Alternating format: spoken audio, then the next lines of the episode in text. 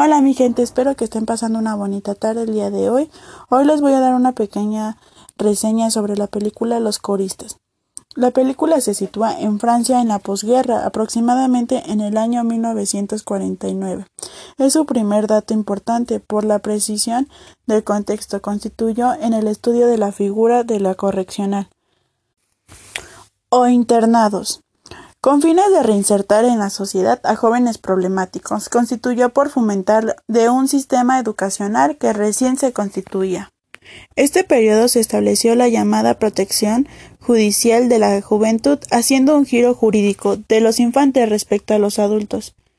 Una de las más grandes críticas que se hace sobre esta película son los tratados los niños desde la sociedad, el papel de los padres, la dura crisis social, enfrentada luego de la guerra que obliga a abandonar a los hijos en estos sitios.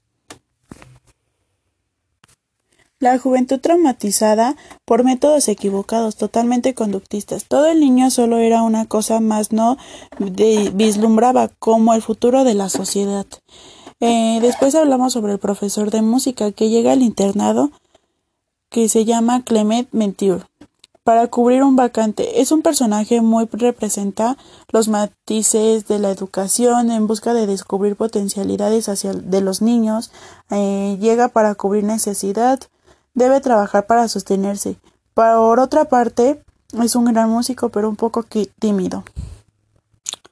No es un profesor, pedagógico tal como es el como es la línea del internado encabezada por director quien de plano odia a los niños, detesta enseñar y maltrata forzosamente, proyectando su fracaso como profesional, pues deviene en ese cargo por razones económicas pero no vocacionales.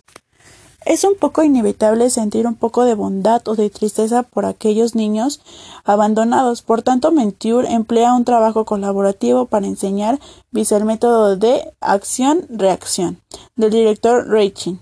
Encontramos aquí el primer tema fuerte de la historia. ¿Cómo los educaron? La observación de las características positivas de cada individuo conectadas con el otro genera un producto distinto y potencia los esfuerzos de una comunidad.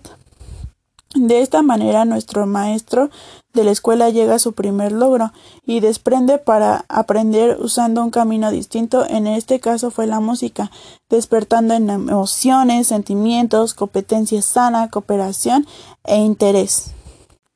Y ya para terminar esto, el logro alcanzado.